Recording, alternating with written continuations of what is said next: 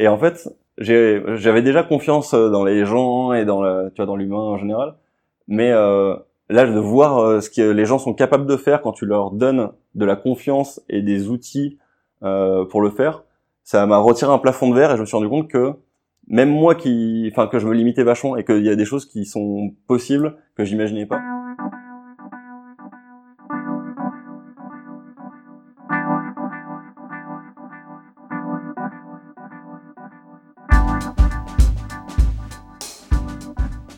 Bonjour, bienvenue sur Reputation Lab, le podcast qui accueille les marketeurs, les créateurs du web et les entrepreneurs qui innovent.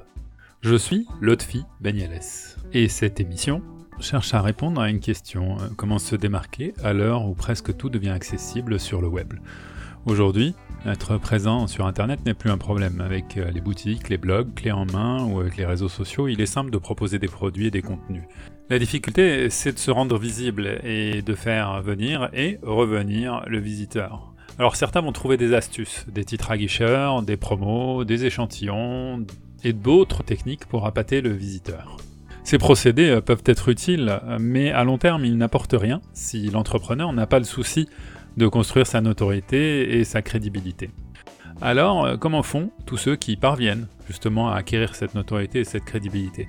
Souvent, on les voit euh, au moment où ils ont abouti, ou au moment où ils ont réussi à construire euh, leur personnalité sur le web et où ils sont reconnus. On peut les envier en se disant qu'ils ont eu de la chance ou euh, qu'ils avaient un talent ou un nom particulier.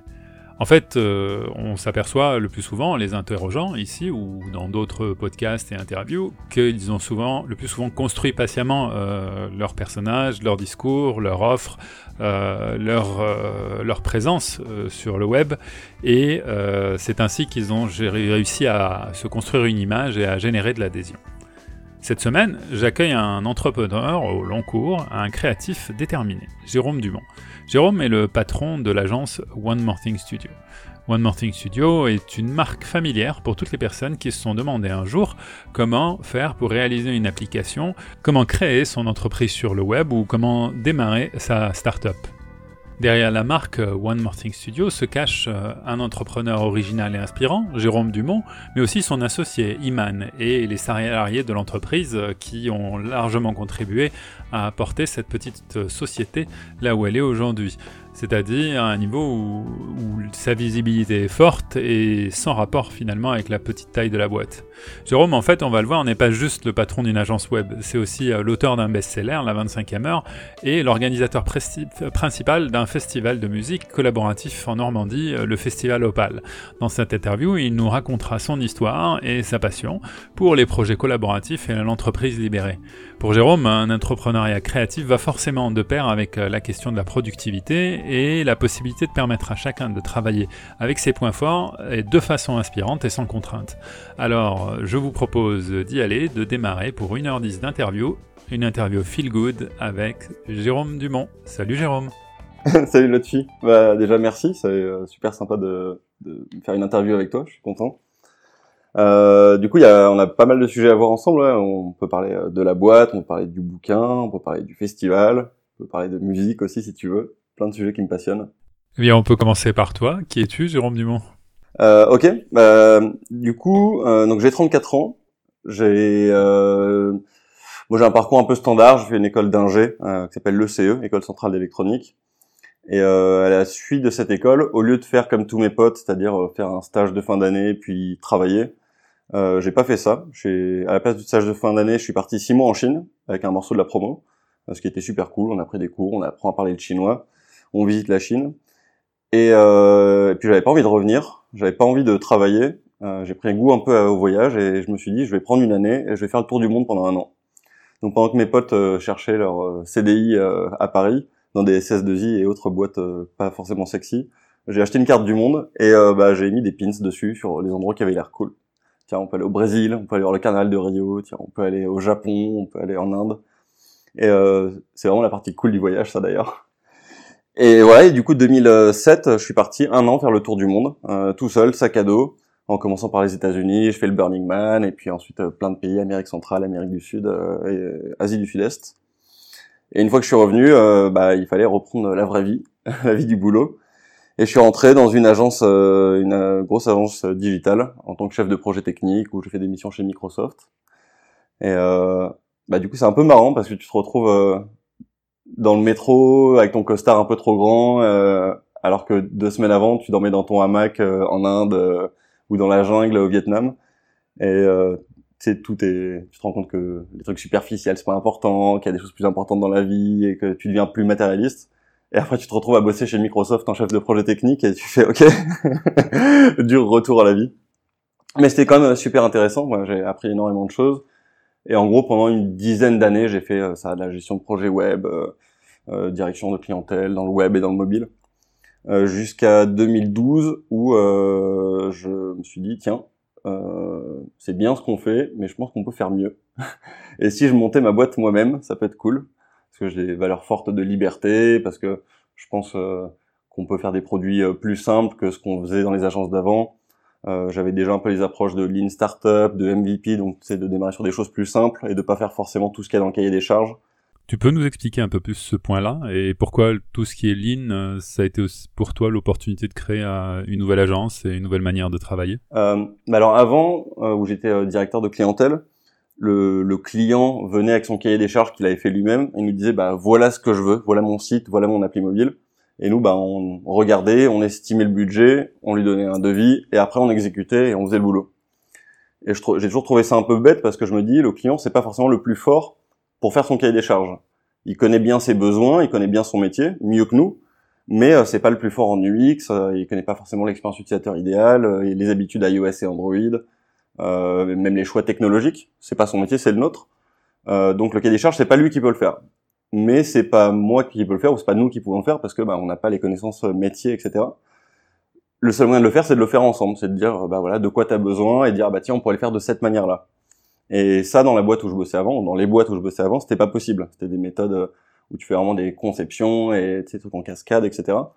Et je me suis dit bon bah si c'est pas possible, je vais le faire moi-même à ma sauce. Et donc en 2012, euh, j'ai cofondé euh, le studio One Morphing Studio, où justement notre approche c'est de dire on n'accepte pas le cahier des charges des clients, on le fait ensemble. On fait des ateliers de story mapping, on fait des ateliers du UX design avec des, des post-it sur le mur où tu définis le parcours utilisateur, euh, tu inventes euh, bah, des solutions techniques, tu réfléchis à des choses un peu d'ergonomie, des choses comme ça.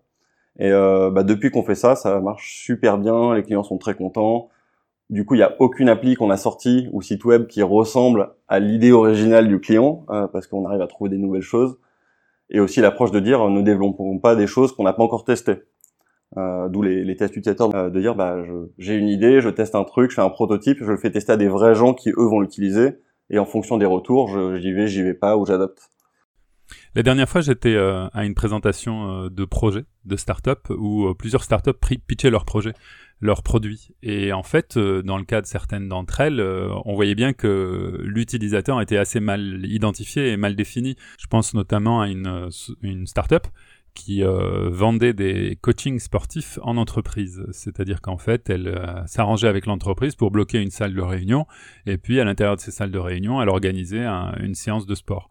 Donc euh, son pitch euh, paraissait clair, sa cible euh, par contre était beaucoup plus flottante, c'est-à-dire que d'un côté on avait une partie de la communication qui axait son produit sur les bénéfices du sport, le bien-être de la santé, la, santé en entreprise, le fait d'être bien durant les heures de travail, et notamment un, questionnaire quand on ouvrait l'appli ou le site web plutôt euh, il y avait euh, un formulaire où, on demandait euh, si on voulait perdre du poids, si on voulait plutôt gagner en tonicité ou prendre du muscle. donc des questions clairement orientées au utilisateur final. Et euh, de l'autre côté, on voyait bien que le produit, s'il devait être vendu, euh, c'était pas du tout à des, euh, aux salariés, mais aux entreprises, puisqu'en fait, c'était après d'elles qu'il fallait négocier la, la, mise à disposition d'une salle de réunion et que c'est probablement à l'intérieur de l'entreprise que euh, l'entreprise allait, allait organiser le recrutement des salariés pour que ceux-ci fassent du sport. Donc voilà, il y avait un problème d'ajustement de la cible, de finaliser le produit, puisque pour qu'il puisse à la fois être acheté par l'entreprise et ensuite pour que l'entreprise puisse le présenter simplement à ses salariés. À OMTS, quand tu vois arriver euh, ce genre d'idées, euh, et j'imagine euh, que c'est fréquent, Euh, Est-ce que toi et tes équipes, vous vous donnez la possibilité de, de retravailler avec votre client l'idée et son business model, et notamment son, son client, le profil de son client, de son marché Ou est-ce que vous partez euh, directement sur la création d'un MVP et que vous vous dites que finalement euh, la, connaissance et l'amélioration de la connaissance du marché, ben, c'est quelque chose qui viendra après, uniquement euh, sur la base d'un MVP En vrai, je pense que c'est les deux. Et c'est aussi arriver à prendre du recul et à se mettre. Quand, quand on a son projet, on pense qu'on est à la place de l'utilisateur, mais c'est pas vrai. On est toujours à sa place à nous. Les clients qui nous disent ah bah dans le formulaire d'inscription, je veux que le mec mette son numéro de téléphone, et on lui dit mais pourquoi? Bah comme ça j'ai de la data. On fait mais non, l'appli on la fait pas pour toi, on l'a fait pour ton utilisateur.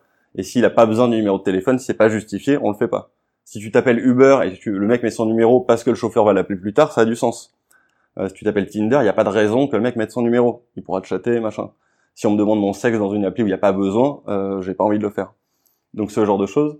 Et des applis, euh, tu on avait bossé euh, avec Beam à l'époque quand on a fait la, une appli de, de réservation de restaurants et tu peux découvrir des restos, qui est euh, une, une, une appli super.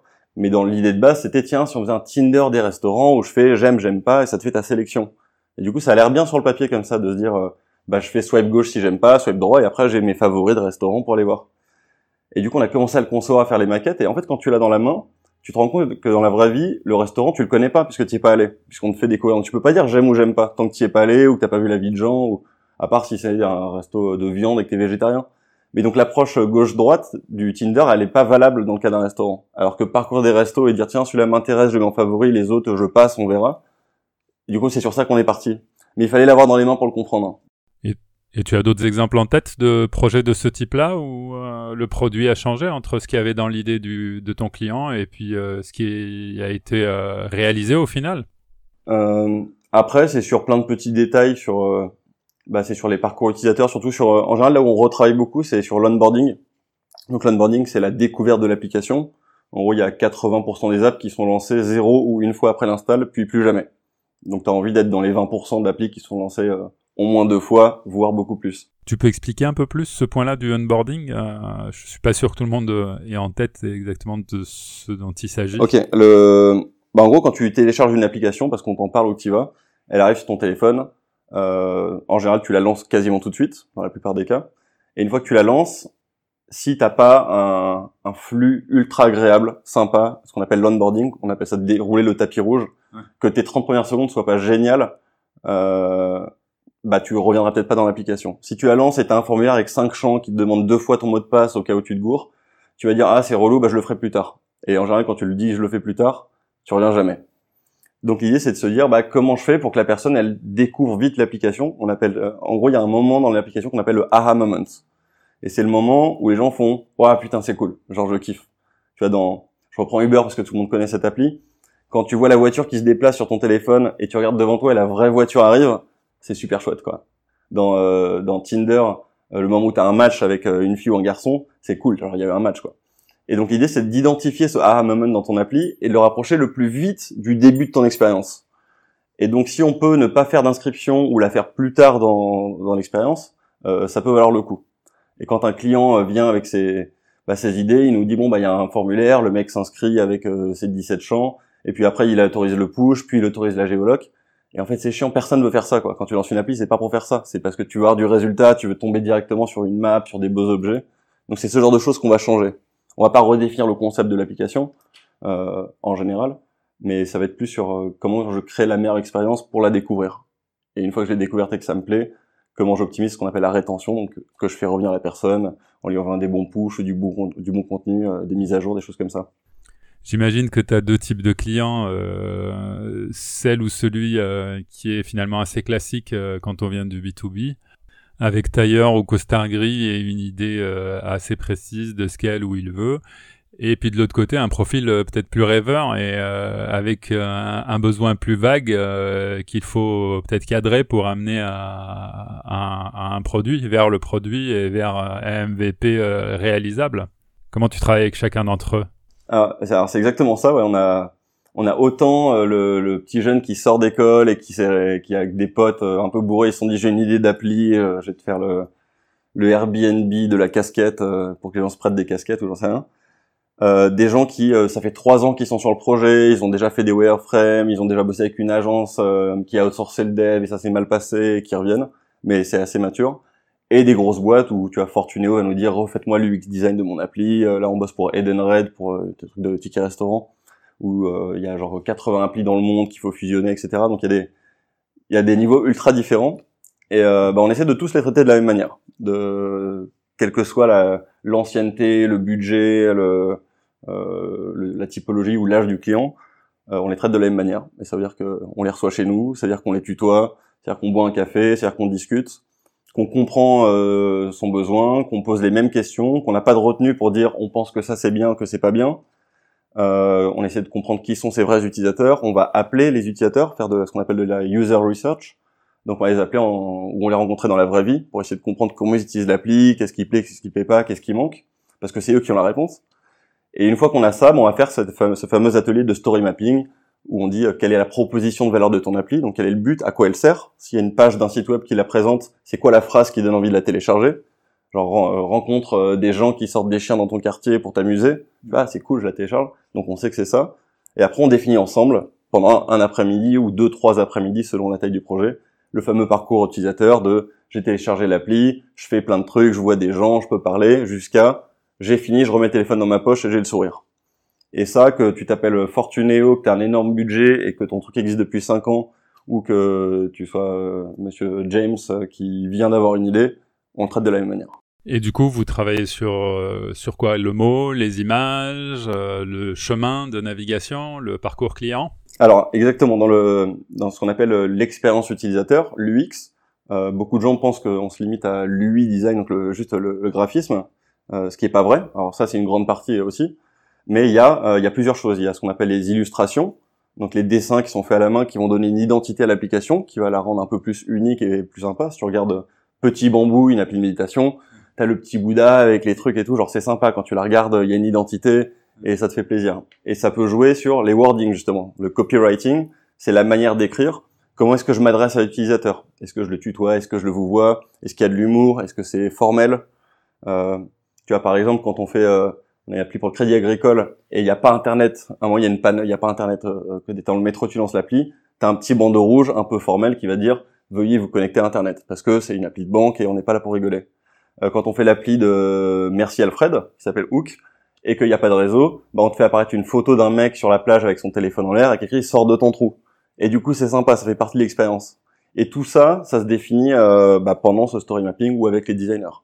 Donc on définit le main case, le cas principal d'utilisation, de tout se passe bien dans la vie de l'application, et on réfléchit à ce qu'on appelle des edge cases. Donc il y a beaucoup d'anglicismes parce qu'on bosse avec les startups et, et comment on se comprend, mais... Et si ça devait se traduire Et les edge cases, c'est les cas de bord. Les cas de bord, c'est euh, je lance l'application, il n'y a pas Internet. Je fais une recherche, il n'y a pas de résultat.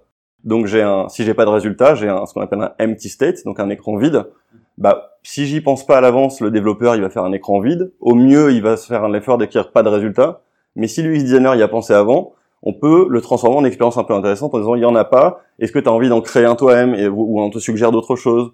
Ou on te met un petit animal un peu triste comme euh, tu sais des gens qui font des pages 404 sur le web euh, donc des pages où si l'adresse n'est pas bonne. Bah oui il y a un, une vieux message d'erreur où ils en profitent pour faire euh, un petit gif animé ou un truc un peu sympa qui rend le truc un peu plus sympathique tu vois. Et dans une application faut penser à tous ces trucs tous ces fameux cas de bord de comment je les traite s'il n'y a pas de résultat si euh, bah, le, le, coup d'internet arrive assez souvent où, euh, où le mec n'a pas accepté la géoloc et il fait une recherche. Comment est-ce qu'on gère ce cas? On veut pas qu'il y ait des bugs. Euh, on peut pas tout prévenir, mais on peut essayer d'anticiper pour rendre l'expérience meilleure. Il y, a, pas très longtemps, euh, j'étais en train de rédiger un article sur webmarketing.com et euh, je faisais une étude sur le choix des mots et, euh, au moment de créer une application ou un site internet. Et un des points euh, qui m'a fasciné, c'est que parfois euh, l'appli est super intéressante, euh, le visuel sont super intéressants, mais il y a un choix de mots qui est bizarre. Et il y en a une d'entre elles qui m'a frappé, c'était la, la, version, la meilleure version de vous-même. Ce qui m'a un peu étonné. Je trouvais ça quand même super bizarre comme manière d'accrocher les gens. parce que autant euh, le sujet m'intéressait et je trouvais qu'il y avait quelque chose d'attirant dans le site, mais euh, cette manière de me parler moi, à moi-même de, en termes de version, euh, genre je vais me relancer, je vais passer d'une version 05 à version 06, je trouvais ça bizarre. Donc vous, à OMTS, est-ce que c'est un point fondamental pour vous? Est-ce que c'est un point que vous travaillez? Et notamment dans, dans ce sujet du X, de parcours client, parcours utilisateur, vous faites attention à cette question du, du wording du copywriting? Ouais, et nous c'est, euh, enfin, je pense que c'est déjà c'est un vrai métier. Il y a des gens dont c'est le métier d'être copywriter. Euh, moi, je, je, suis passionné par le sujet. Euh, je suis des formations et je lis des bouquins sur le sujet. Euh, je conseille le blog de Neville Medora qui est très bien, qui a fait un bouquin qui s'appelle I Will Teach You How to Write Well. On mettra les liens au bas de l'article, comme ça ceux qui ont envie d'aller voir pourront consulter d'eux-mêmes. On n'est pas du tout sponsorisé, on ne touche pas de com sur les. mais euh, qui explique justement comment bien vendre, comment, comment bien formuler, et tu vois apprendre à différencier une baseline de tu vois L'Oréal parce que je le vaux bien. Bah, quand tu t'appelles L'Oréal et que t'es très connu, tu peux te permettre de faire ça. Quand tu t'appelles McDo et tu dis euh, venez comme vous êtes ou comme je sais pas un truc comme ça, tu peux genre les gens savent. Mais quand t'es un petit studio, une petite start-up, tu fais pas une phrase qui veut rien dire spécialement. Tu dois clairement dire ce que tu fais et pour qui tu le fais. Donc c'est mettre en avant tes bénéfices utilisateurs et une une meilleure version de vous-même, ça parle pas forcément quoi. Donc au début, quand tu démarres, tu fais une vraie proposition de valeur. Pourquoi tu es une proposition de valeur unique? Pour te différencier de tes concurrents et dire bah l'application qui te permet de rencontrer des célibataires autour de toi. Je parle beaucoup de trucs de, Tinder parce qu'on est on est sur des applis comme ça en ce moment. Euh, et les gens comprennent ce que, ce que ça va leur apporter d'avoir l'application. Et plus tard, quand tu es très connu, tu peux te faire une phrase à la con de branding quoi. Mais voilà, l'erreur souvent des start c'est de mélanger euh, la baseline d'un L'Oréal ou autre avec une vraie proposition de valeur qui doit mettre en avant euh, ce que tu peux faire. Ok. À OMTS, euh, quelles sont vos plus belles marques, vos plus beaux projets? Alors, les plus belles marques et les plus beaux projets, c'est pas forcément la même la même question.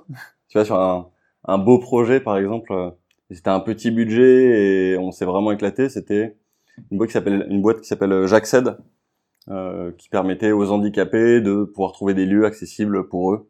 Tu vois, je suis en chaise roulante, il me faut un coiffeur.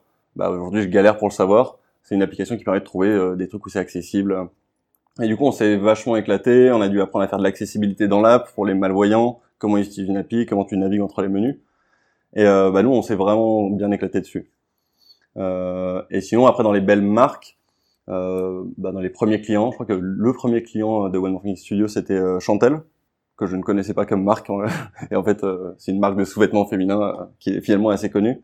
Et on a bossé pour, euh, on a fait l'appli Sport 24 pour le Figaro. là, je t'ai parlé de Fortuneo. On bosse là avec Edenred, le, la caisse d'épargne.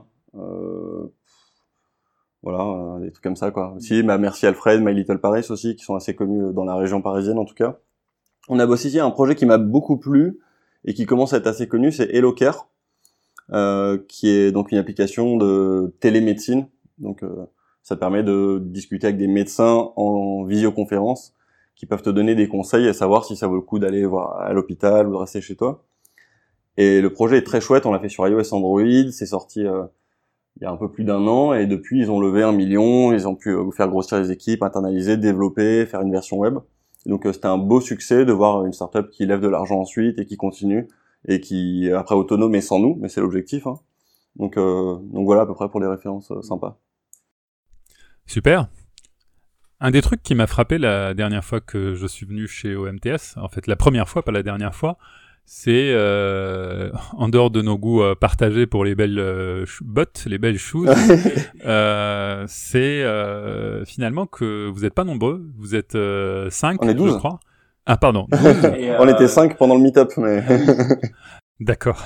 Et donc 12, euh, euh, et finalement pour une euh, boîte de 12 personnes, vous arrivez à démultiplier, vous démultiplier, il y a, on vous voit partout. En fait, on vous voit euh, sur les, euh, les, groupes Facebook, euh, on voit toi et des membres de tes équipes intervenir pour apporter des précisions quand des gens posent des questions techniques, pour aller plus loin quand il y a des demandes de services. Après, il y a ce, cette soirée que vous organisez de manière récurrente pour aider les, les start à tester leurs projets et également des gens à venir tester des projets de start-up. Il y a les applications gratuites Il y a des, il y a ta newsletter, il y a les posts de blog euh, que tu rédiges euh, sur des sites partenaires et sur Medium. Il y a même des apéros bain moussant. Donc, euh, comment vous faites pour pour être partout et pour être aussi visible en fait, en étant aussi peu nombreux bah, En fait, avant de démarrer par les tests sur le pourquoi, avant le comment, pourquoi est-ce qu'on est partout Parce que quand tu veux développer ton business, tu as plusieurs approches. Enfin, tu en as deux grandes. Euh, qui est de faire de l'outbound marketing ou de l'inbound. Euh, l'outbound, c'est tu vas aller chercher les gens, tu vas faire de la chasse, tu vas prendre ton téléphone, tu vas scraper des mails et faire du mail call, euh, du cold emailing, euh, téléphoner, etc.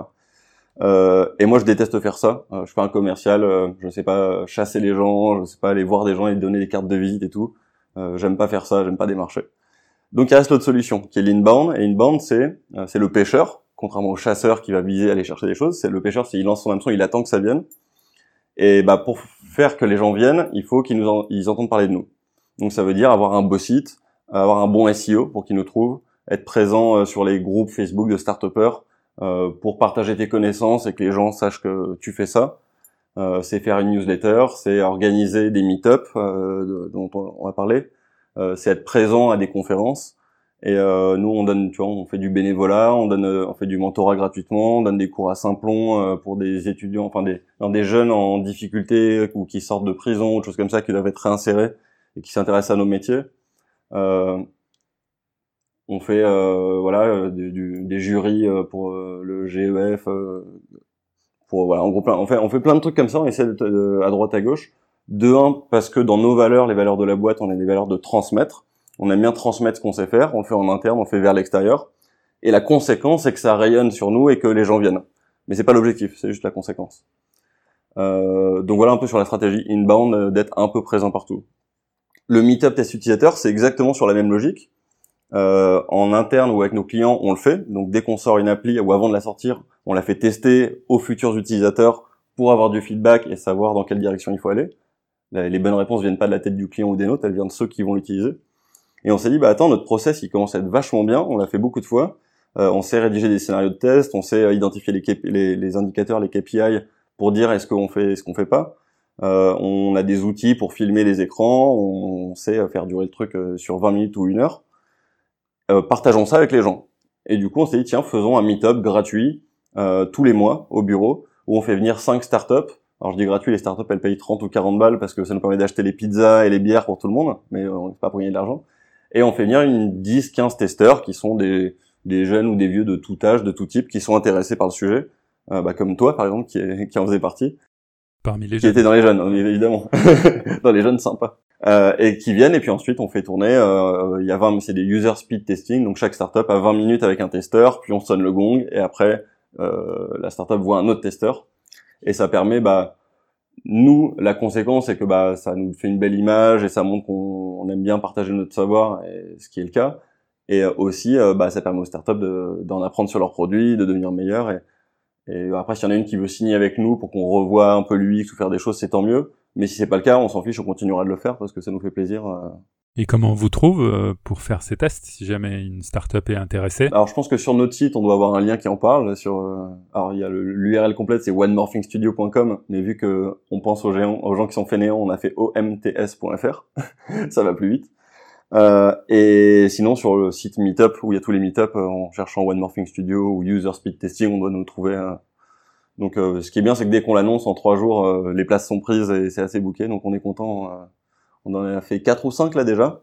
Donc on se demande est-ce qu'on le fait pendant les vacances d'été ou euh, bah, si le podcast est en septembre, euh, on saura si on l'a fait ou pas. Mais sinon, il y en aura en septembre euh, de prévu. Ce qui était intéressant au moment où j'y étais, donc à ces user speed testing, c'est que finalement, à la fois, ça permettait aux créateurs de start-up d'avoir des infos sur leur application, de la tester, mais aussi entre eux, ils échangeaient, ils partageaient leurs expériences et finalement, il y avait, euh, c'était un bon espace de partage. Ouais, et ça, c'est, je trouve ça vachement bien. De toute façon, tous les cercles que tu peux créer sur des thèmes, là, tu vois, quand tu mets des fondateurs de startups qui discutent ensemble, ils vont parler de leurs produits, mais ils vont commencer à parler aussi des autres problématiques. Et quand tu es CEO de ta boîte ou tu as fondé ton truc, c'est pas avec tes potes que tu peux parler de ces choses-là, parce que tu vis des problématiques de bah, on galère, ou on n'a pas de thunes, ou tiens, au niveau management, on est 10 et j'ai des problèmes avec telle personne, ou euh, quel outil de compta vous utilisez, est-ce que vous avez un DAF, est-ce que euh, je sais pas, le ménage, comment est-ce que vous gérez, et toutes ces questions, c'est des vraies problématiques finalement que tout le monde rencontre, donc les gens en parlent sur des forums, etc. T'en parles pas avec tes potes, et quand t'as d'autres fondateurs de start-up autour de toi, c'est l'occasion d'en parler. Je trouve ça vachement bien. Moi, je le fais.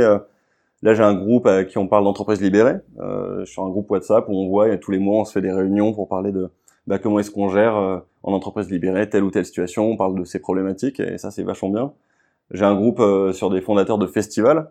Euh, on a les festivals de Totem, de Coucou, de Opal, de l'Origine, où ensemble on discute de nos problématiques, comment on fait pour vendre les billets, comment est-ce qu'on fait pour la bouffe, comment vous faites, et où le terrain, où est-ce que vous avez les camions, est-ce qu'on peut pas mutualiser. Et ouais, je trouve ça vachement bien de d'avoir des cercles de gens sur des thématiques qui t'intéressent où tout le monde partage ses problématiques. Et euh, c'est juste que tu peux pas faire avec ton entourage de base parce qu'ils ont pas forcément ces choses-là, quoi. Et donc tu t'appuies sur quoi d'autre en plus de ces tests? Alors j'ai aussi le la newsletter dont tu parlais. Donc je vais même créer une petite page qui s'appelle theamazingnewsletter.com euh, en toute euh, modestie. Euh, et en fait, c'est des choses que, en fait, j'adore écrire. Ça me fait plaisir et je me marre bien, surtout que j'écris avec un ton parlé où je tutoie le lecteur et je fais des blagues que des fois seul moi me fait rire, mais c'est pas grave. Et euh, au début, j'ai commencé à rédiger en mode article médium, ça me faisait marrer. Je me suis dit, bah attends, je vais le faire en newsletter. Et j'ai fait un truc de mail automation avant avec Mailchimp. Là, j'utilise Sendinblue, euh, qui est, je crois que c'est une boîte française et c'est vachement bien. Et du coup, j'ai, euh, je crois que j'ai 10 mails euh, sur combien coûte une appli mobile, comment avoir vos premiers followers sur Twitter, euh, comment optimiser ton temps pour être plus efficace, enfin sur des sujets qui me passionnent et que je connais bien. Et j'ai rédigé ces 10 mails. Et si tu t'inscris à newsletter, en fait, tu reçois le premier dès que tu t'es inscrit, et une semaine après, tu as le deuxième, etc. Donc, tu as une sorte de suivi. Et ce que je fais, donc c'est un peu, on va dire, du growth hack euh, vite fait, dès que j'ai reçu un mail d'un prospect pour le boulot, qui me dit, tiens, euh, vous faites des applis mobiles, combien ça coûte euh, de faire ça? Toujours les mêmes questions euh, bah, je l'inscris de force à cette newsletter. En gros, je le rajoute dans ce, c'est pas une newsletter finalement, c'est un mail automation quoi. Et je le mets dans ce flux et il va recevoir du contenu gratuit qui vend. En plus, je vends rien du tout dedans. À la fin, je dis pas euh, si tu veux une appli, appelle-moi ou tiens pour seulement t'auras 20% si tu veux ceci ou cela. Je te donne euh, juste euh, des, des, conseils qui, qui, qui sont dans la pro des sujets de ces entrepreneurs. Et, et l'avantage de ça, c'est que il va me contacter moi et peut-être les concurrents mais sans que je lui donne de news ou qu'il me rappelle ou que je fasse d'autres choses, toutes les semaines, donc s'il y en a 10 pendant deux mois, il va avoir des news de ma part et des conseils euh, qui vont tomber dans sa boîte mail. Donc en gros, ce prospect, euh, il va pas se refroidir, il va rester au moins tiède ou chaud pendant deux mois, euh, ce qui permet d'avancer sur le sujet. C'est des contenus super riches. La question que je me suis posée, c'est pourquoi tu n'en as pas fait un blog et des publications de blog avec un canal d'acquisition euh, plus classique, c'est-à-dire du SEO, puis derrière de la capture de mail? Euh, C'est une très bonne question. On a, on a pas mal débattu sur le est-ce qu'on a notre blog interne au MTS, est-ce qu'on a le médium? Euh, j'ai fait beaucoup de recherches sur les avantages et les inconvénients de l'un ou l'autre. Euh, la conclusion, pour gagner du temps à ceux qui, qui se posent la question, euh, c'est que si tu fais tout sur ton blog interne, euh, c'est super pour ton SEO. Sauf que si t'es pas très connu, ça dure de ramener du trafic parce que les gens te connaissent pas. Euh, si tu mets tout sur Medium, bah tu bénéficies de toute la plateforme et tous les visiteurs de Medium et qui peuvent tomber dessus et se le partager. Et euh, donc tu touches énormément de gens. Sauf que ça bénéficie pas vraiment à ton site. Tu peux mettre des liens en plus à la fin, mais c'est pas énorme. Donc l'alternative, c'est de dire je le mets sur les deux. Euh, alors apparemment, il n'y a pas de problème de duplicate content euh, pour Google, donc c'est pas grave d'être sur les deux.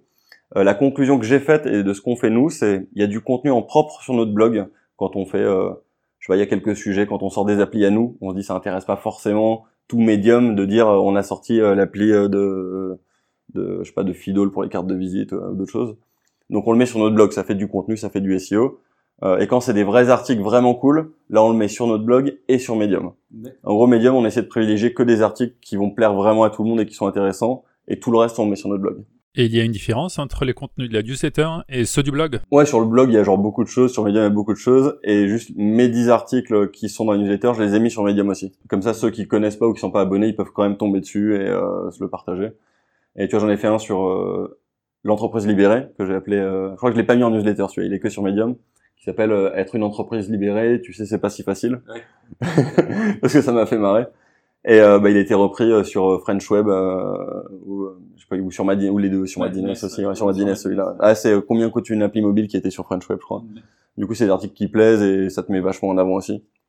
Donc voilà bah pareil dans la stratégie d'inbound finalement quand tu as un gros média qui parle de ton article et qu'à la fin il y a écrit bah, par Jérôme Dumont, euh, CEO de One Morphing Studio, qui font des applis mobiles pour des startups et des grands groupes, bah, et comment ça s'est passé? C'est vous qui avez contacté Madines pour le publier ou c'est eux qui vous ont sollicité? Euh, Alors ça dépend des articles. Pour euh, le premier Combien coûte une app, c'est eux qui m'ont qui sont venus et pour l'entreprise libérée, c'est moi qui ai proposé. Et en fait, euh, bah, si l'article est bien, ils disent oui et euh, ils sont sympas. cool. Pour toutes ces actions de promo, tu travailles seul ou il y a quelqu'un qui t'aide? Euh, Essentiellement seul sur cette partie-là. Après, maintenant, on a une community manager qui s'appelle Julie euh, qui bosse super bien et qui s'occupe justement sur les réseaux sociaux, qu'on soit présent. Euh, euh, bah déjà, elle pousse au cul les gens d'équipe pour écrire des articles. et moi aussi, elle me pousse et je le fais pas encore assez bien, mais on, on, y, on essaye. Et après, elle s'occupe que ce soit partagé sur tu vois, les Instagram, les Twitter, les Facebook, les LinkedIn. Quand on publie des trucs sur LinkedIn, elle va aller sur Slack de l'équipe en disant allez les gars, on va partager, on va liker pour faire remonter. Et, et elle, elle, nous aide vachement en fait à être présent. Tu vois, le fait que tu dises j'en ai entendu parler, euh, c'est grâce à son boulot. Même si euh, les choses que tu as vues ou lues, ça vient des équipes euh, sur la rédaction, c'est elle qui a fait pour que ça existe et que ce soit présent. Alors pour tout ce qui est en entreprise libérée, on en parlera peut-être tout à l'heure. Ça revient en fait souvent dans ton, dans ton propos. Je crois que c'est la troisième phrase que tu as prononcée quand on s'est rencontrés la première fois. on a d'abord parlé des bots, puis en deux des choses, et puis en trois des d'entreprises libérées. En fait, euh, si on pouvait juste euh, faire un, petit mot sur les applications et les applications gratuites que vous faites, euh, toujours dans cette logique d'inbound. Alors, vous n'êtes pas les seuls à le faire, mais généralement, les, les, gens qui font des applis gratuites jusqu'à maintenant, c'était plutôt des gens qui avaient essayé de les monétiser et qui finalement, voyant qu'il n'y avait pas de solution pour les vendre, se mettaient à les mettre en tant qu'application gratuite et puis les, les, les mettaient en avant plus pour de la promo. Alors vous, MTS, quand vous faites des applis, on voit que c'est clairement il y a une logique de, de promo et puis c'est fun. Hein. typiquement une appli euh, pour trinquer avec un pote à l'autre bout du monde. Euh, on voit qu'il n'y a pas d'objectif de monétisation. Est-ce que vous le faites uniquement dans un but de promo, euh, de mise en avant, ou est-ce que vous avez une autre vision ou un autre, euh, une autre idée en tête? Alors on les on les fait pas pour les mettre en avant. en fait, notre vision long terme chez OMTS, c'est que on veut faire nos applis, on veut on veut devenir éditeur. Okay on veut ne plus avoir de clients. Et si on a des clients pour les aider, ça sera du pro bono, ce sera que pour le plaisir. Okay Aujourd'hui, c'est pour le plaisir, mais c'est ça qui nous finance, qui paye les salaires des gens. Euh, dans notre vision long terme, on a une ou des applis qui cartonnent, on a envie, on est trop content, et en plus, on aide les startups parce que ça nous fait kiffer. Euh, et du coup, les applis, on les fait un peu pour le fun, euh, enfin aussi pour le fun, tu vois. On, on part chaque année, on part en séminaire pendant cinq jours on loue une baraque, euh, en général vers Avignon ou vers Bordeaux avec une piscine, et euh, tout. La règle c'est interdit de bosser pour des clients, pas de prod, interdit. Et du coup on fait des, workshops pour parler entre nous de vision, de raison d'être, de valeur, mais euh, il y a une partie où c'est éditeur, et on a un projet et tout le monde bosse dessus, on code, on design. Et dans ce qu'on a fait, alors dans les, premières, on a, fait Open Bike Now, qui est une appli iOS et Android qui permet de savoir où est ton Vélib, ou à, l'époque il y avait que les Vélib, le Vélib le plus proche autour de toi. Et euh, bah, on s'est marré à la faire, c'était assez rapide. Et elle a cartonné. Et en fait, euh, je pense on doit faire 2-3 000 téléchargements tous les mois. Euh, voilà. Là, il faudrait qu'on se mette à jour parce qu'il y a tellement, c'est tellement de bordel les Vélib. Même moi, je comprends plus trop. Mais bah, elle est assez sympa. Et on a fait une appli qui s'appelle Cheers aussi. Alors pas le Cheers avec un Z qui permet d'imprimer ses photos. On reçoit des coups de fil de gens genre ah, où sont mes photos? C'est pas nous. Euh, mais c'est une appli pour trinquer avec des inconnus. Et ça, c'est ah, typiquement, on était genre les co-founders euh, dans un bar à boire des bières, euh, vraie histoire après les Days, et on s'est dit ah dommage qu'on puisse pas trinquer avec nos meufs qui sont à distance. Ah les gars, vas-y, on fait une appli pour trinquer avec des gens à distance. Allez, vas-y, on fait ça. Et en fait, on l'a vraiment fait. et donc l'idée, c'est que tu te prends en photo avec euh, ta bière et la première personne sur Terre qui fait la même chose, ça match les deux photos et chacun reçoit les deux photos. Donc tu peux tomber sur un Coréen euh, avec euh, son sa, sa, pinte de bière ou une Anglaise avec son, son shot de vodka, euh, selon l'heure. Je mettrai les liens de, des applications sur, dans, dans l'article au moment de la publication. elles sont sur Google et Apple, les, iOS et Android? Ouais. ouais. les deux sont sur iOS et Android. En général, on essaie d'être sur les deux, ouais. Et d'ailleurs, Cheers, on est en train de rebosser dessus. On veut intégrer du machine learning parce qu'on en fait de plus en plus dans la boîte et on veut détecter quand les gens ont une bouteille ou un verre à la main ou pas. Parce que, alors, ce qui arrive, c'est que quand tu permets aux gens de mettre des photos d'eux et que ça les envoie quelqu'un aléatoire, tu te retrouves avec des bites ou des fesses. Donc c'est un hot dog or not qu'il faudrait faire. Et du coup, bah, on est en train de faire un truc de machine learning pour détecter s'il y a vraiment un visage et une, euh, une bière ou un, verre euh, pour valider la photo. Donc du machine learning version Apple ou Facebook euh, qui te supprime les, les, photos de bites, mais aussi une statue de nu grec ou un tableau de Raphaël, je sais pas ce qu'il y a un Ouais. Exactement. C'est les, dès que tu as du user generated content, du contenu généré par l'utilisateur, tu es obligé d'avoir un process de modération derrière. La modération aujourd'hui, euh, sans le machine learning, c'est du taf. Euh, la modération, euh, ça, ça va. Enfin, en vrai, là, y a, les gens utilisent beaucoup moins cette appli qu'à son lancement, et il y en a encore un petit peu de temps en temps, mais ça nous fait marrer. et puis c'est de la post-modération, donc on laisse les gens poster, et si jamais c'est signalé, on va le, on va le changer. Et puis le truc de machine learning, c'est déjà nous parce que ça nous fait kiffer d'en faire et aussi parce que ça va automatiser la, modération. L'entreprise libérée? Ouais. C'est pas si facile. c'est pas si facile, mais c'est intéressant. euh, bah c'est, euh, enfin c'est un, un, énorme sujet. Donc pour euh, pour ceux qui savent pas ce que ça veut dire, c'est en gros c'est d'avoir une approche de d'une entreprise qui marche sans hiérarchie. Donc ça veut pas dire qu'il n'y a pas d'organisation à l'intérieur, ça veut pas dire que c'est le chaos. Ça veut dire qu'il n'y a pas une pyramide avec un boss, il n'y a pas de N plus 3, etc. Et du coup, si tu dis, je suis dans une boîte où c'est du, ce qu'on appelle une boîte flat, quoi, à, plat, euh, bah, il y a plein de questions qui se posent. Parce que s'il y a plus de boss, euh, qui recrute, qui licencie, qui euh, décide du salaire, euh, qui valide les congés, qui tranche quand il y a une décision à prendre, qui décide d'investir quel montant. Et du coup, c'est un peu le bordel. Donc on a on a listé un peu tous ces sujets-là. Donc nous on est on n'est pas une entreprise libérée complètement. Après c'est un peu le mot marketing tendance d'être entreprise libérée. mais on y tend, on le fait sur certains sujets, pas encore sur d'autres. Tu vois, par exemple les salaires. Aujourd'hui, les gens ne décident pas eux-mêmes de leur salaire, mais un jour peut-être que ça viendra. Euh, de toute façon, c'est pas pas noir ou blanc entreprise libérée, donc c'est plus euh, plus ou moins quoi. Et pour être un peu plus précis pour ceux qui connaissent le sujet, euh, moi je suis un grand fan de bah, du bouquin Reinventing Organization de Frédéric Laloux, euh, qui justement décrit un modèle d'organisation qu'il appelle Opal, euh, qui est un modèle d'organisation d'entreprise libérée le, en gros, le, le concept euh, principal euh, de, de, du sujet Opal, c'est euh, pour prendre les décisions dans une boîte, euh, c'est pas du consensus où il faut que tout le monde soit d'accord, parce que bah, ça, ça prend vachement de temps de mettre tout le monde d'accord. Euh, et à la fin, on prend, on prend un truc un peu mou au milieu et finalement ça avance pas des masses. C'est de dire n'importe qui dans la boîte peut prendre une décision. Que tu sois le jeune stagiaire, que tu fasses du dev iOS ou que tu sois un des co-founders, tout le monde a le droit de prendre des décisions dans la boîte sur n'importe quel sujet. À deux conditions. La première, c'est que tu es obligé de consulter l'avis des gens qui ont plus de connaissances que toi sur le sujet. Donc moi, si j'ai une stagiaire qui me dit je veux ouvrir un bureau au Canada, elle a pas le droit de le faire toute seule dans son coin. Elle a le droit de le faire, mais elle doit aller consulter des gens qui ont des infos. Donc la DAF sur la thune, euh, moi sur la stratégie, euh, mon associé sur d'autres choses. Euh, et la deuxième condition, c'est que tu dois solliciter l'avis des gens qui vont être impactés tu dis ah je décide de mettre euh, un baby foot au milieu de la salle de prod, bah t'as intérêt à consulter l'avis de tous les gens de la salle de prod parce qu'il y en a qui peuvent pas être contents. Mais une fois que tu as récolté les avis des gens qui ont plus d'expertise que toi et des gens qui vont être impactés, à la fin c'est toi qui tranches. Tu peux aller contre l'avis des gens, après bah c'est pas forcément une bonne idée et puis euh, faut assurer derrière, mais à la fin c'est toi qui décides. Et donc c'est euh, ça a l'air assez simple comme ça. Ce qui est beau c'est que les gens sont libres et autonomes, mais l'autre côté de la pièce c'est que tu es responsable ça veut aussi dire que dans une boîte, bah t'as plus le droit de te plaindre. Parce que si quelque chose te va pas, t'as le pouvoir, on te donne le pouvoir, on donne les outils pour le résoudre. Tu peux pas dire ah c'est nul, il y a ça, euh, j'aimerais bien qu'on fasse ça. Bah vas-y, fais-le, t'as le droit, t'as le pouvoir. Tu peux motiver les gens, tu peux fédérer les gens, tu peux faire des choses. Tu vas sonder la vie et tu vas faire des choses. Donc euh, voilà en gros la définition, enfin ma définition de l'entreprise libérée. Tu disais que tout n'est pas organisé en mode entreprise libérée chez OMTS. Qu'est-ce qui marche en mode euh, entreprise libérée et qu'est-ce qui n'est pas encore en place euh, et pour quelles raisons? Euh, bah, on, a on démarre euh, donc progressivement. Hein. ça fait deux ans et des poussières qu'on est dessus. tu vois sur les salaires par exemple on n'y est pas encore, mais sur des, des petites choses, hein, par exemple les congés. Avant pour que les gens prennent leurs congés, bah, il devait proposer des dates, les valider avec euh, mon associé ou moi pour dire voilà euh, qu'est-ce que vous en pensez? Et on validait ou on invalidait, même si on n'a jamais invalidé des congés. Et, euh, et après il pouvait les prendre. Maintenant, si on applique le processus de sollicitation d'avis, si tu veux prendre tes congés, bah tu vas solliciter l'avis des gens que ça va impacter. Donc tu vas avoir le chef de projet, le product owner ou les gens de ton équipe sur tel et tel projet. Tu dis tiens je compte faire ça, qu'est-ce que tu en penses, est-ce que ça te va, est-ce que ça te va pas?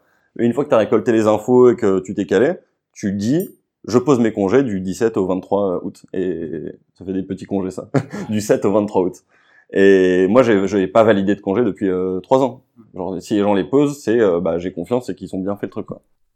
Est-ce que la conséquence de ça, euh, c'est pas d'autres types de problèmes qui apparaissent euh, par rapport à une boîte euh, organisée de manière plus verticale où il y a des règles à respecter et où finalement chacun s'aligne sur des règles et des normes? Alors sur les projets, sur les congés non.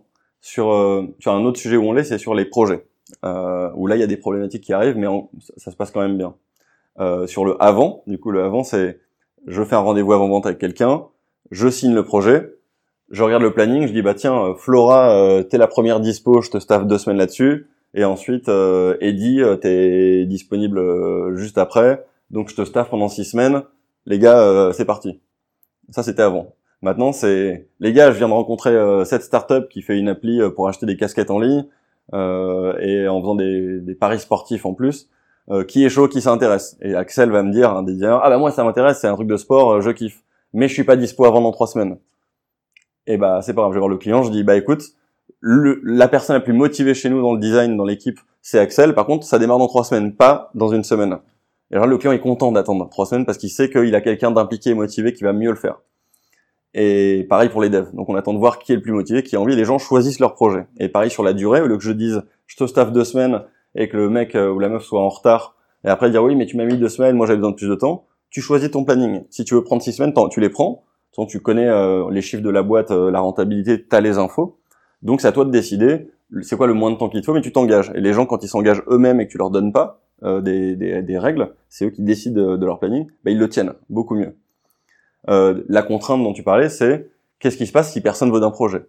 Et ça, c'est déjà arrivé. Il y a un projet, genre ah non, ça m'intéresse pas, je suis pas chaud. Bah du coup, si la boîte va bien, on s'en fout, on le prend pas. si la boîte va pas très bien et qu'on a besoin de thunes, bah il faut le prendre. Et les gens euh, bah, ont assez d'intelligence et de bienveillance pour dire euh, bah ça me fait un peu chier, mais je sais que la boîte va pas bien, donc je vais le prendre. Et ça, genre, je, bah, j'attendais d'arriver dans cette situation pour le voir, parce que t'es jamais sûr. Et je voulais pas revenir en mode, bah du coup on est plus opale, je redeviens le boss et je t'impose ce truc parce que j'aurais cassé tout ce en quoi je crois. Et pour l'instant ça se passe bien et quand il faut les gens se désistent et je trouve ça genre super cool. On va peut-être euh, faire, euh, on va peut-être arrêter de parler de l'ENTS. Il y a, d'autres sujets qui te concernent et qui sont aussi euh, super instructifs. Euh, tu es auteur d'un best-seller, un livre qui s'est vendu à, plusieurs milliers d'exemplaires. Et ce livre, c'est la 25e heure. C'est un livre qui parle de productivité et euh, qui en quelques semaines s'est hissé en, top des ventes sur Amazon et qui au départ était un projet d'édition Amazon, c'est-à-dire un e-book, et qui est devenu euh, rapidement euh, un exemplaire papier qu'on peut retrouver sur les promontoires de la FNAC ou des grands libraires. Est-ce que tu peux nous en parler, nous raconter l'histoire de la 25e heure que tu as écrit avec des amis, avec deux autres amis? Ouais, alors ça c'est complètement hors OMTS. Euh, même si finalement tout est lié. euh, j'ai deux amis euh, qui s'appellent euh, Bao et Guillaume, qui sont des potes depuis une dizaine d'années, avec qui on est des gros geeks de la productivité. Tu vois, quand on se voit, on se raconte tout le temps des anecdotes de ah moi je fais ça. C'est un thème qui revient souvent dans tes newsletters. On voit que tu es assez centré sur ce sujet-là en fait, et que t'aimes pas perdre ton temps perdre 10 minutes à faire un truc complètement inutile, on sent que ça te pèse. Et ah, c'est un pain énorme. Ah ouais, en fait, c'est ça. C'est un truc qui est un peu dans mon ADN. Et qu'est-ce qui fait que je suis très efficace ou productif? Je pense que c'est à cause de, de mes défauts. Euh, mon premier défaut, c'est que je suis impatient. Je suis très impatient. Et donc, quand t'es impatient, bah, t'apprends à faire les choses vite pour que ce soit fait vite et tu veux pas, t'as pas envie d'attendre pour que ce soit fait. Donc, t'apprends à lancer des tâches passives, des choses comme ça. Tu vois, un exemple de truc qu'on se raconte euh, entre geeks, c'est quand je rentre chez moi, j'ai encore mon manteau et mon sac à dos. Si je sais que je vais manger un truc au four, j'allume mon four d'abord. Puis après, j'enlève mon sac à dos, je pose mon manteau, mais le four il chauffe pendant que je fais ça. Et quand je vais commencer à cuisiner, ça sera déjà euh, prêt. Tu vois, c'est vraiment geek et c'est presque débile, mais ça nous fait marrer. Et mon deuxième gros défaut, euh, c'est que je suis assez fainéant. Euh, et du coup, quand t'es fainéant et pas trop bête, t'essaies toujours de trouver des méthodes un peu smart pour euh, faire le moins d'efforts et avoir un maximum de résultats. C'est le truc de Bill Gates qui disait si j'avais un projet un peu complexe, je choisirais l'ingénieur le plus fainéant pour qu'il trouve le, plus, le chemin le plus court pour y arriver. Et le fait d'être impatient et fainéant fait que en fait j'ai développé des, des, des, méthodes et des outils pour que les choses aillent plus vite et pour faire pas trop d'efforts, avoir un maximum de résultats. Et donc, bah, tous les trois, on parlait souvent de ces trucs de productivité entre nous et ça nous faisait marrer. Et, puis un jour, bah, pareil, histoire vraie, on était dans un bar en train vraiment de boire des bières et de dire, tiens, si on montait un business tous les trois, ça pourrait être quoi? Euh, vas-y, on peut écrire un e-book. Un e-book, c'est cool. Genre, tu le sors et revenu passif, les gens achètent et toi, tu fais plus rien. Ah, trop cool. Mais sur quoi? Euh, Qui, qui sait écrire On le fait sur quoi? Bah, la productivité, c'est notre sujet à tous les trois. Mais ouais, évidemment. En plus, euh, ça intéresse toutes les boîtes, toutes les, enfin, tous les, les, employés qui font du FaceTime pour rester derrière leur écran juste pour montrer qu'ils sont là.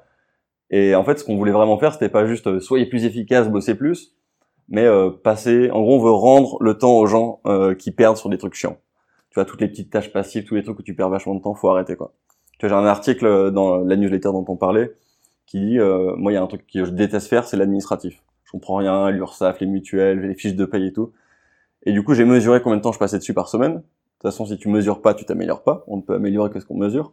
Donc j'ai mesuré, j'ai time tracké mon temps de tout ce que je faisais pendant la semaine, et j'ai vu qu'il y a une demi-journée que je passais à ouvrir des courriers, remplir des formulaires, faire des trucs euh, qui m'intéressaient pas, où j'avais pas de valeur ajoutée.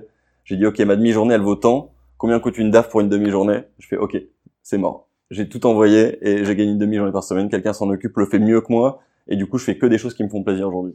C'est un peu cette approche-là qu'on essaie de, donner dans le bouquin. Et du coup, pour le bouquin, on a fait, bah go, vas-y, on écrit, ça va être marrant. Sortez vos téléphones, on se prend un week-end, on va en Normandie dans la maison de mes parents. Et euh, on fait ça. On a fait, OK. On a pris la voiture, on y est allé. Euh, juste avant de partir, on s'est dit bon, ça serait cool parce qu'on est peut-être fort sur le sujet, mais il y a peut-être d'autres gens plus forts que nous. Qui sont ces gens? Euh, On sait que les start étaient plutôt bien calés parce qu'un start il a bah, des, des, moyens limités en temps et en argent. Et s'il fait pas vivre sa startup très vite, il meurt et il s'arrête. Donc en général, tu vois, si tu as besoin d'eau, euh, tu vas plus voir un bédouin du désert qu'un pêcheur irlandais. Donc euh, les start c'était les bonnes personnes. Donc on a contacté plein plein de start de notre réseau euh, pour leur demander c'est quoi pour toi le type de productivité, l'extension compte que tu utilises, comment tu t'organises, comment tu restes concentré. Et donc euh, on a vu, euh, eu des gens de, on a eu des VC, on a eu des mecs de Blablacar, on a eu des, des, petits entrepreneurs, on a eu vraiment de tout. Et on a récolté ça, on est parti le week-end en Normandie et trois Macs, on a chacun bourriné un chapitre chacun. Et en un week-end, on a fait euh, bah, le premier draft du bouquin qu'on a là. Après, bah, il y a le temps de la mise en page. Enfin, bref, là, on va pas parler de l'édition du bouquin, mais on a sorti le bouquin. Euh, finalement, d'en faire un e-book, on s'est fait bon bah vas-y, on va faire un vrai bouquin. Maintenant qu'on a fait ça, euh, c'est un peu un peu cool d'avoir un livre avec ton nom dessus euh, dans, dans les mains de quelqu'un. Et euh, étrangement et contre euh, nos attentes, même si dans l'équipe, tu vois, il y a Bao qui bosse chez Hotel Tonight et qui tu vois qui gère tout le IMI et qui fait enfin qui gère beaucoup de personnes et qui a pas mal d'autres projets à côté. Guillaume, c'est cofondateur de Merci Alfred, il a fait la marque Loom. Euh, il y a une gamine en plus, donc euh, on a tous plein de trucs à côté. Et, euh, et finalement, on s'est dit bon bah c'est un petit side project. Et il se trouve que le bouquin a cartonné. Là, on est, on est à 20 000 exemplaires vendus. Euh, j'avais pas de notion de nombre de est-ce que c'est beaucoup 20 000 ou est-ce que c'est nul? Tu vois en nombre de vues YouTube c'est genre bien mais c'est pas ouf pour un bouquin en fait c'est ouf oui je crois qu'en France le seuil pour considérer qu'un livre est un best-seller c'est 10 000 exemplaires vendus ouais c'est ça je crois que c'est un succès à partir de 3 ou 4 000 et c'est un best-seller à partir de 10 000 donc double best-seller ou best best-seller. Ouais, c'est ça, ouais, exactement. Donc là, on vient de sortir la deuxième version parce qu'on a voulu conquérir le marché américain. Donc on a contacté des start américains. On a, tu vois, de, de Uber, de Airbnb, euh, de Slack, euh, de Product Hunt. Euh. On a eu énormément de conseils de ces gens-là, ce qui a permis de faire une version augmentée du bouquin avec 20% ou qui a 40 pages en plus et euh, qui est en train d'être traduite là et euh, je crois que c'est quasiment fini. Donc euh, on va voir là en septembre il sera sorti il y aura la ah, version américaine ouais. et du coup ce bouquin il est pareil ça rayonne parce que les gens en parlent et c'est cool et, et, tout le monde en fait les gens qui l'ont lu parce que tout le monde en parle ils le kiffent et du coup ils le repartagent. Et donc là on est contacté pour faire des conférences donc on en fait beaucoup la semaine dernière on a fait j'étais avec Bao on a fait le matin chez Google l'après-midi chez Air France où pendant une heure, euh, bah, on donne des conseils sur comment bien s'organiser, comment rester bien concentré, comment accélérer tout ce qu'on fait, euh, comment partir une heure plus tôt du boulot et euh, passer plus de temps sur tes projets perso avec tes potes. Et voilà, on l'a fait chez Bacardi, on l'a fait chez Conto, on l'a fait chez Station F. et là, je crois que pendant que je te parle, bah oui, en train de le faire chez Deloitte devant 80 personnes. Donc voilà, gros gros kiff et gros succès sur ce sujet-là en parallèle. Ce qui est très intéressant dans votre livre, c'est son côté très pratique. En fait, euh, les livres de productivité américains sont d'habitude très orientés mindset et très orientés finalement sur des, des, des considérations psychologiques où t'as pas nécessairement beaucoup de leviers. On va te dire améliore-toi. On va te dire crée-toi des nouvelles habitudes, insère-les dans ton cerveau reptilien pour que ça devienne vraiment des habitudes et que tu n'aies plus à les intellectualiser. Euh, bon, ok, c'est intéressant, mais euh, globalement, euh, ce que je trouve que votre livre apporte de plus, c'est vraiment son côté très concret, très pratique. Si je prends le côté. Si je prends le chapitre que tu as écrit, qui est le premier chapitre, il est très basé sur ton expérience, sur ton, sur le fait que c'est un problème et que c'est un problème qu'on peut traiter, euh, qu'on peut traiter de manière, euh, au contraire, très rationnelle, en isolant euh, qui, les tâches qui ne sont pas du tout, qui sont pas du tout productives, parce que tout simplement on n'est pas bon là-dessus et que d'autres peuvent faire ça mieux que nous. C'est l'exemple que tu viens de donner. Donc voilà. Et puis après, on va de manière très progressive jusqu'à des exemples hyper concrets, quelques, quelles habitudes on peut installer et euh, dans des habitudes qu'on installe en partant de ces expériences-là, typiquement, moi, euh, l'expérience des mails m'a beaucoup parlé. Je, mon temps est bouffé par euh, de la lecture de messages et de mails en particulier. Donc, typiquement, je me suis mis à lire que deux fois mes mails juste après juste après avoir lu votre livre. Et en effet, on ne peut, on peut ne lire ces mails que deux fois par jour et euh, on n'en meurt pas. C'est fort ça, je suis content. C'est cool. en fait, la, grande différence euh, avec les autres bouquins, c'est que c'est écrit souvent par une personne qui écrit son point de vue à lui. Alors où ils sont pas connus et pas légitimes et tu dis bah ouais mais pourquoi d'où tu dis que c'est ça la bonne réponse? Euh, ou c'est Tim Ferriss et il dit des trucs et ça fait un peu le gourou et c'est son point de vue. nous on se sentait pas trop légitime et du coup on a récupéré les conseils d'autres gens qu'on a retransmis. Et tu vois, même moi, je suis pas tous ces conseils. Tu vois, le truc de lire les mails deux ou trois fois par jour, du coup, bravo de le faire. Moi, je le fais pas. Euh, je le fais, je lis au moins 10, 15 fois. Après, j'ai un métier de, de je, veux être, je veux que tous mes clients, en moins d'une heure, ils aient une réponse. Donc, forcément, je le fais différemment. Mais euh, je suis pas forcément à fond sur tous les sujets. Comme le bouquin, faut picorer dedans. Mais l'objectif, c'était, tu vois, on, il s'appelle la 25e heure parce que la promesse est que tu gagnes une heure par jour. Euh, en, en, vrai, euh, c'est une sous-promesse, tu peux gagner vraiment plus. Mais on voulait que à la fin de la lecture, les gens ils puissent activer des choses, ou même pas en lecture, directement. Pas juste, euh, tu vois, tu lis la semaine de 4 heures, tu vois, putain, c'est cool, ça te fait rêver, c'est chouette, tu peux commencer à faire des trucs. Mais je connais personne qui a lu et qui bosse 4 heures par semaine maintenant. Je connais personne. Même Tim Ferriss, il le fait pas. En fait, tu sais qu'il n'a jamais dit qu'il fallait bosser 4 heures par semaine. En fait, j'ai écrit un article de blog il y a deux semaines là-dessus. Euh, non seulement il le fait pas, mais en plus euh, il dit, euh, il dit carrément le contraire hein, à, de nombreuses reprises. En fait, son, son, son éditeur voulait un titre qui claque et du coup il l'a testé. Et son test AB lui a juste dit que fait, le, le, titre qui claquait le plus, c'était des titres où il avait des quantifications et finalement des quantifications de nombre d'heures et voilà, il est arrivé à, cette formule, euh, la semaine de 4 heures. Mais euh, il y a quelques, années après, il y a Olivier Roland, euh, l'entrepreneur euh, web, qui l'a interviewé dans un hôtel et, il, lui a posé la question est-ce que est-ce que c'est un projet de vie travailler 4 heures par semaine? Et il répond clairement non la question à se poser n'est pas celle-là, est-ce que je travaille moins? La question euh, à, se poser, c'est est-ce que j'aime ou non mon taf? Est-ce que je fais euh, ce que je fais? Est-ce que mes activités ont un sens? Et à partir du moment où elles en ont, euh, le nombre d'heures que je vais passer dessus à faire ce travail, ne va plus être un problème. Au contraire, c'est quelque chose qui va m'accomplir. Donc j'ai plutôt intérêt à focaliser mon énergie sur le fait de trouver, euh, de trouver une activité euh, qui fasse sens pour moi et qui ait un sens dans ma vie, plutôt que de gagner, euh, de chercher à tout prix à, gagner un maximum de temps et à travailler depuis une île isolée dans le Pacifique à l'ombre d'un cocotier. Comme, comme, moi, mes journées où c'est du boulot pour One Morphing Studio, la rédaction, enfin bosser sur le bouquin et bosser sur le festival, en vrai, tout ça, c'est du boulot. Euh, lequel est du vrai boulot? Est-ce que c'est quand t'es rémunéré que ça compte ou pas? Euh, On s'en fout, quoi. Moi, mon perso, mon pro, c'est pareil. Euh, des clients deviennent des potes, des festivaliers vont de... Enfin, tu vois, tout est mélangé et c'est ça qui est chouette. Ah, c'est super que tu abordes le festival, c'est un peu le dernier sujet dont je voulais qu'on parle. En fait, ce festival, c'est assez impressionnant parce que c'est du coup, ça te fait au, MTS, le la newsletter, tout le inbound, euh, la gestion euh, d'une d'une boîte, c'est pas rien, plus euh, plus ce festival. Donc toutes ces activités là tiennent en 25 heures dans une journée. Alors tout tient en une semaine en tout cas, parce que je suis pas à fond sur tous les sujets.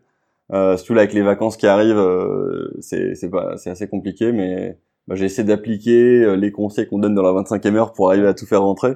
Et en fait, ce qui est super important, c'est que moi, je suis pas tout seul sur ces projets. Le bouquin, on est trois, euh, donc c'est beaucoup plus facile que quand t'es un. On se répartit le boulot. Dans la boîte, on est 12, euh, donc euh, c'est pas moi qui fais tout. Et euh, le festival, c'est pareil. On, est, euh, on vise 400 personnes cette année, mais là, il y a une trentaine de personnes qui bossent à fond sur plein de sujets différents.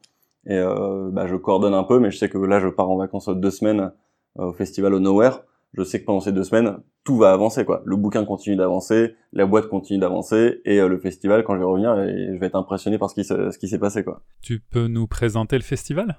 Euh, ouais, du coup, bah, je, je parlais tout à l'heure de Frédéric Laloux et des différents modèles d'organisation, et celui euh, le plus, le dernier dont il parle, proche de l'entreprise libérée, c'est Opal.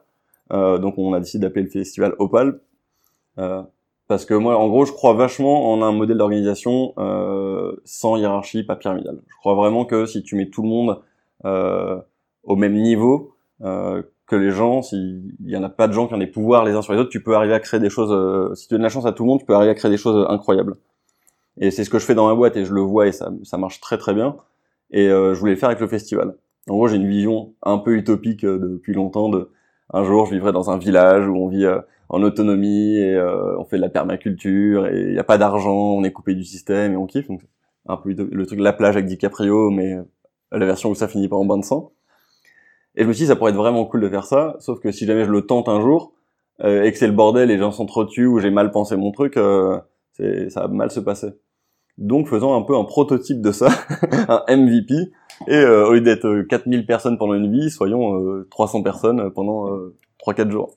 Et donc l'année dernière, on a fait la première édition, on était 230, et on expliquait bien aux gens, euh, c'est Opal, donc tu as le droit de prendre une décision, faut faciliter la vie, etc.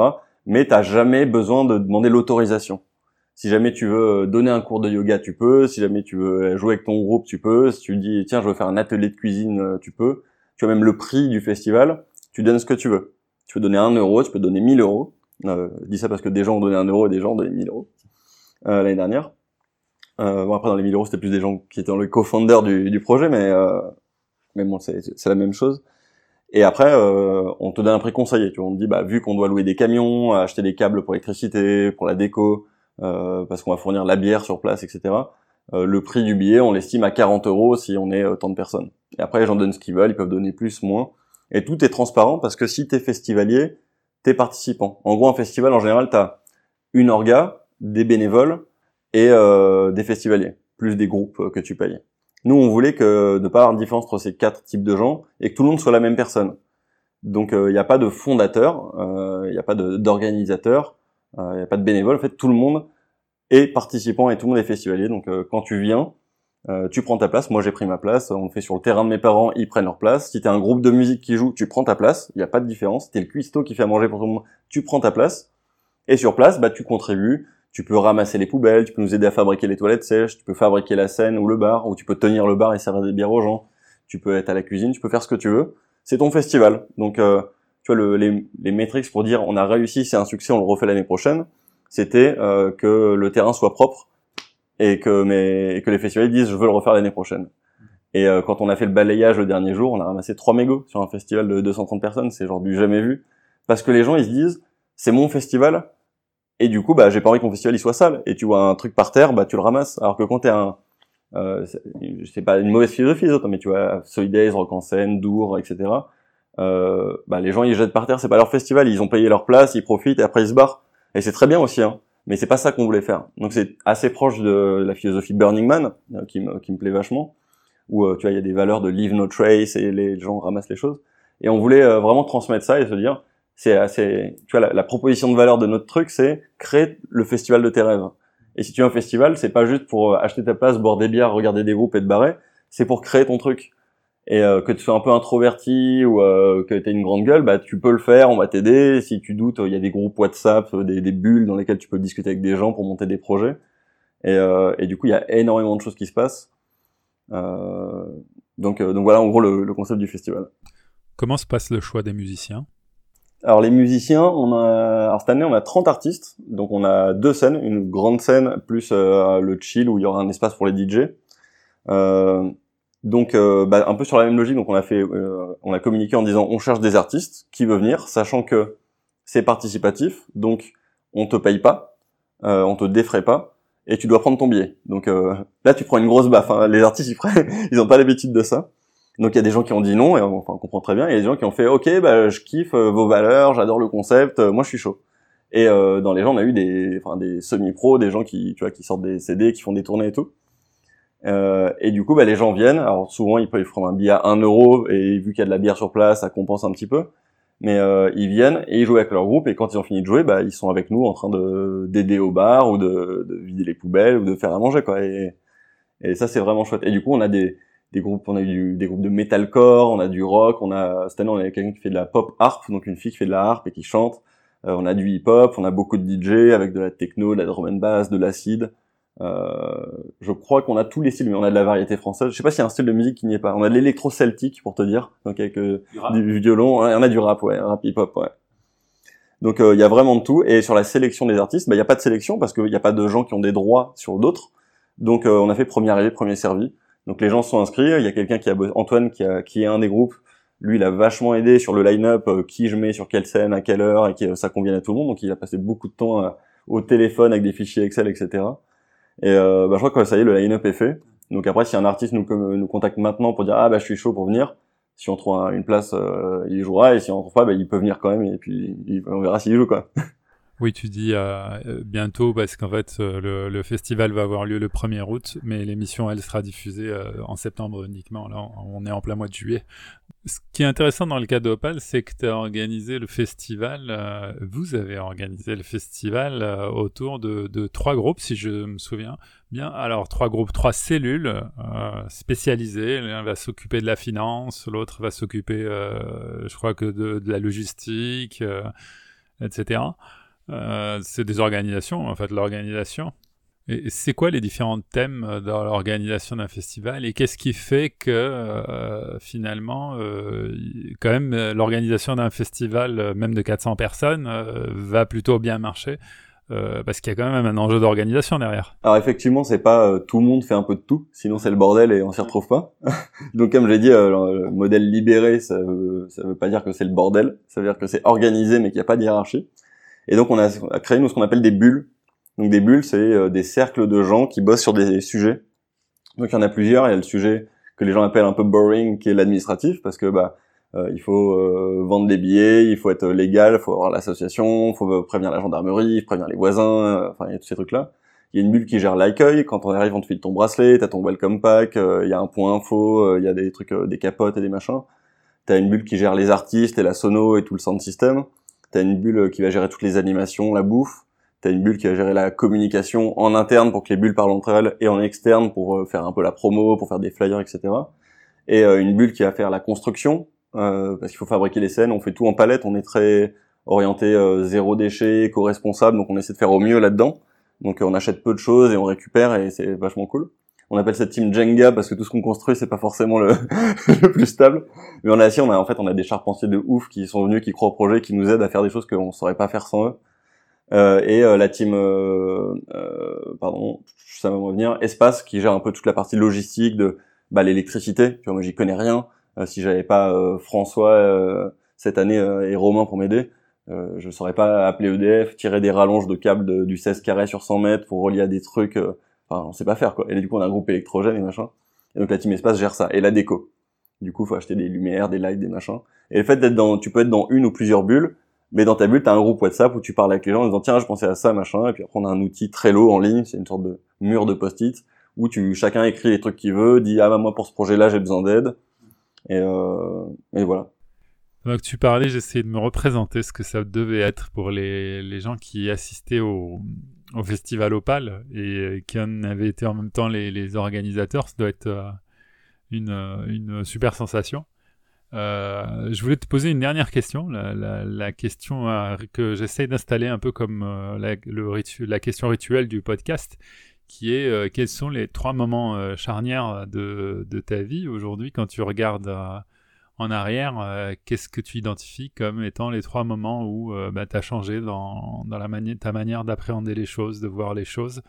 Euh, voilà, je te, je te l'ai envoyé un peu avant cette question pour que tu puisses la préparer. ok, euh, euh c'était c'était une super question qui, est, qui a l'air facile, euh, mais en fait elle l'est pas. J'ai un peu galéré, euh, mais je les ai quand même trouvés qui qui vont un peu matcher avec ce qu'on s'est dit. donc le premier, enfin en vrai j'en ai sûrement eu plein d'autres, mais un des moments charnières c'était quand j'ai rencontré Iman, mon associé aujourd'hui, donc dans la boîte où on bossait ensemble avant euh, où on a sympathisé très vite et euh, où on a partagé notre vision de en fait les agences euh, où on doit juste exécuter le boulot, juste être exécutant, c'est nul quoi. Genre c'est pas intéressant et on peut apporter quelque chose de plus. Quand tu vois un client lui dire non ton truc c'est pas bien, on peut le simplifier, t'apportes un truc en plus. D'où le nom de la boîte qu'on a fait d'ailleurs, One Morphing Studio.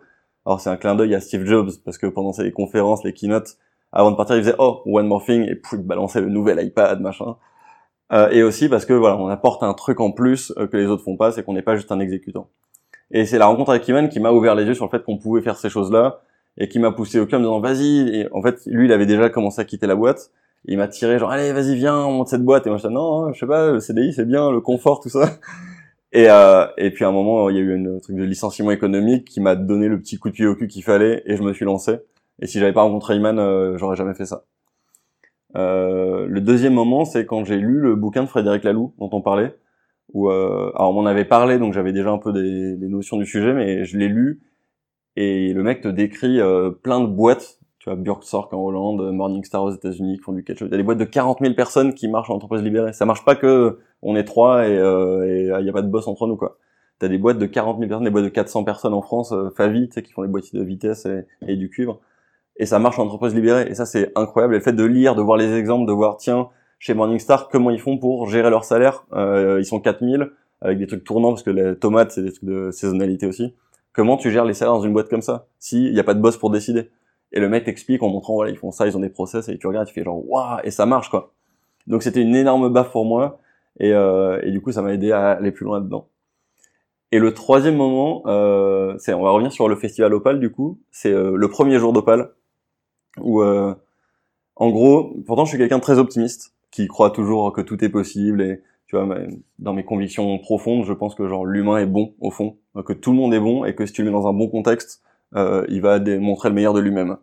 Et dans une entreprise libérée, tu, si t'es transparent et que tu montres que tu as confiance aux gens et tu les laisses faire ce qu'ils veulent, tu les laisses prendre des décisions, c'est là où tu tires le, qui font les meilleures choses quoi. Et le festival c'était un peu pareil. Et je me suis, dans ma vision la plus optimiste, c'était on ramène 50-100 personnes sur le terrain de mes parents en Normandie, il y a un feu de camp, il y a quelques mecs qui jouent de la gratte, dont un ou deux qui chantent plutôt bien, et euh, et euh, il y a une tireuse à bière quoi. Et en fait, quand tu dis euh, je vais laisser aux gens euh, la liberté de créer, euh, d'être créatif et de faire des choses, bah ils font des trucs de malade quoi. Il y a des moments où j'étais avec mon marteau en train de faire un truc et je me retournais et poum, t'as une structure de 3 mètres cubes fabriquée par deux personnes que je connaissais pas et qui l'ont fait.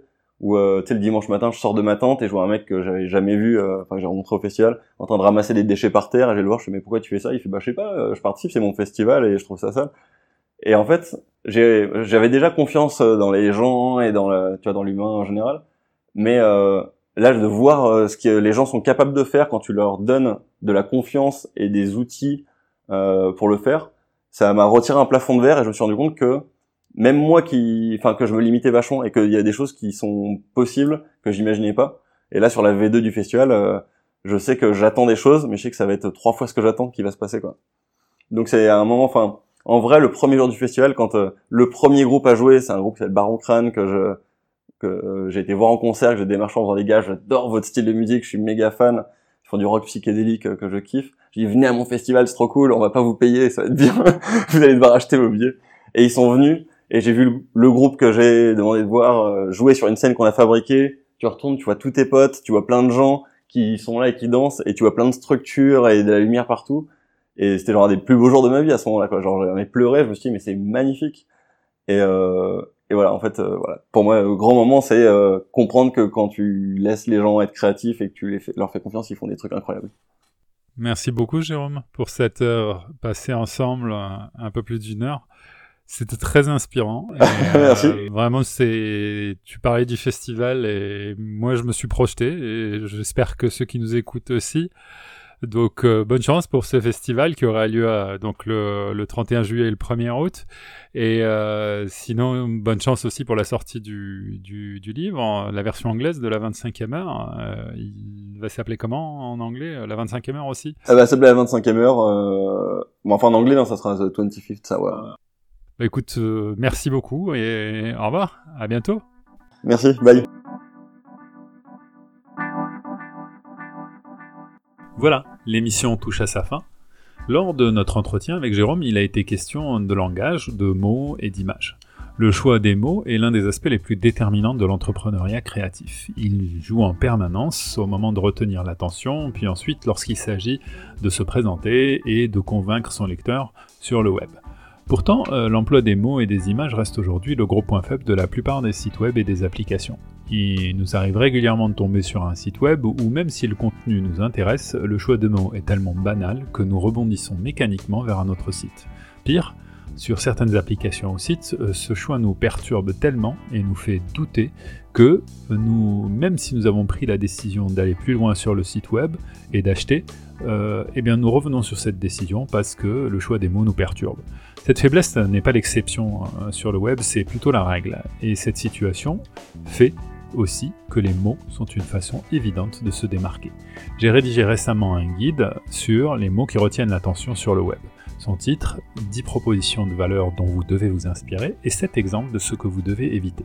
Vous pouvez y accéder en allant sur le site lotfi.marketing, donc lotfi, l o t f .marketing, et vous allez dans la rubrique guide. Ou sinon, vous pouvez directement taper le lien lotfi.marketing slash 10, le chiffre 10. Vous pourrez alors télécharger le guide gratuit. Une dernière chose, cette émission euh, a pris à peu près 30 heures de production en comptant le montage, euh, l'enregistrement bien sûr, le montage et la production du visuel. Si elle vous a plu, vous me ferez très plaisir si vous prenez une minute de votre temps pour aller sur iTunes, Google Play ou la plateforme où vous avez écouté l'émission et vous la notez. Peu importe la note que vous laisserez, l'essentiel c'est que cette note permette d'augmenter la visibilité du podcast sur le web. Voilà, passez une bonne semaine et je vous dis à la semaine prochaine où l'invité sera une des vedettes du web marketing, je n'en dis pas plus. Allez, ciao, à la semaine prochaine.